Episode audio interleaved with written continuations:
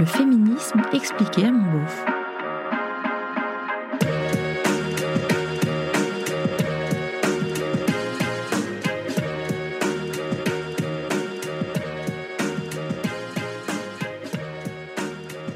Mais c'est qui exactement Lilith? Sorcière, démone, première femme d'Adam? À la question pour vous qui est Lilith, les réponses sont assez variées. Et encore pour celles et ceux à qui ce prénom évoque quelque chose. Pourtant, la figure mythique de Lilith fait son grand retour, enfin quand même depuis les années 70, chez les féministes qui en font une sorte d'icône, symbole de liberté absolue. Et pour cause, voici l'histoire qu'on raconte à son sujet, en tout cas la plus connue. Il était une fois Dieu qui décida de créer un homme, Adam, et sa femme, Lilith. Il les façonna tous deux dans de l'argile, ce qui donna à penser à Lilith qu'elle était l'égale d'Adam. Par exemple, lors de leur relation sexuelle, elle tenait à être au-dessus et pas en dessous de lui.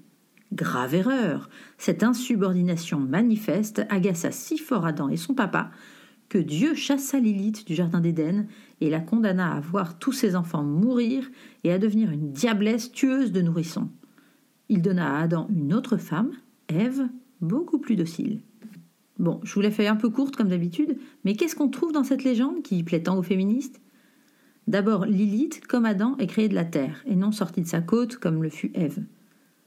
Ensuite, elle se considère elle-même comme égale d'Adam, se rebellant contre l'autorité de l'homme et de Dieu.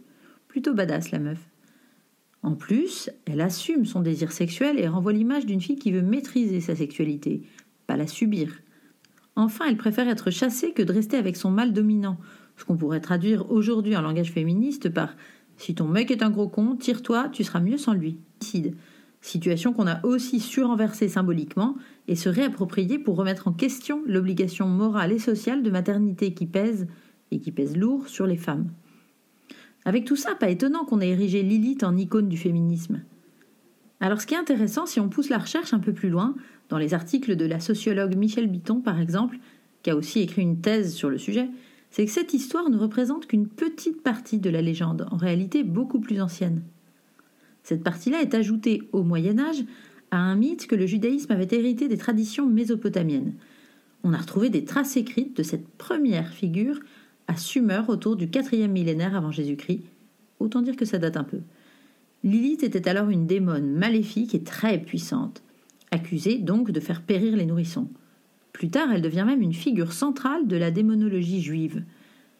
Donc on a d'abord, il n'y a pas loin de 6000 ans si je compte bien, le mythe juif de Lilith la démone, elle se tape même Satan lui-même, c'est dire les mauvaises fréquentations de la dame.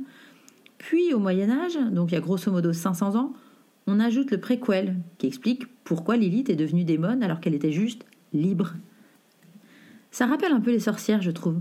Des femmes libres, seules, maîtrisant les écrits et les plantes médicinales. Bim, bûcher. Ce qui est marrant aussi, c'est qu'on s'est demandé si le recueil de textes dans lequel figurait cette histoire n'était pas une forme de parodie, l'auteur, qui se fait appeler Ben Sira, mais ce serait pas vraiment son identité, tourne en dérision de nombreux personnages bibliques. Et cette femme qui se réclamerait l'égal de l'homme et refuserait de faire l'amour dans la seule position autorisée, c'était également une hérésie, vivement critiquée par les rabbins. Ben Sira, c'était un peu le Charlie Hebdo juif de l'époque finalement. En tout cas, le fait qu'un mythe de 500 ans ait pris à nos yeux plus d'importance que le mythe initial de 6000 ans prouve qu'on ne retient pas toujours de l'histoire la réalité des faits, qu'on peut facilement la réécrire. Et je fais allusion explicitement au minuscule pourcentage de femmes présentes dans les livres d'histoire. Pour autant, dans le cas qui nous occupe, c'est peut-être une bonne chose de mettre en avant cet aspect-là de l'histoire.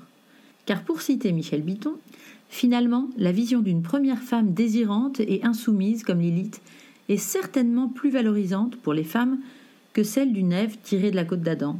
Et le mythe du mythe de Lilith, aussi éloigné soit-il de ses usages magico-religieux, n'en a pas moins contribué à la construction d'une nouvelle identité féminine.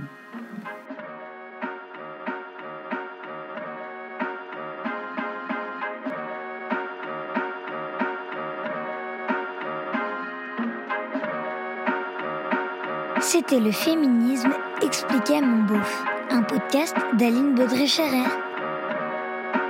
Si vous aussi vous vous questionnez sur le féminisme, si vous voulez savoir pourquoi les féministes ont du poil aux pattes ou portent un clito en pendentif, pourquoi elles plombent l'ambiance en soirée et ce qu'est la théorie du genre, si vous trouvez qu'elles en font trop et si vous avez envie de comprendre, Posez-moi vos questions sur Instagram ou Facebook, Féminisme à mon beauf. Ah oui, et si vous pouvez ajouter des étoiles et des commentaires hyper sympas sur vos applis de podcast, ce serait vraiment hyper cool de votre part.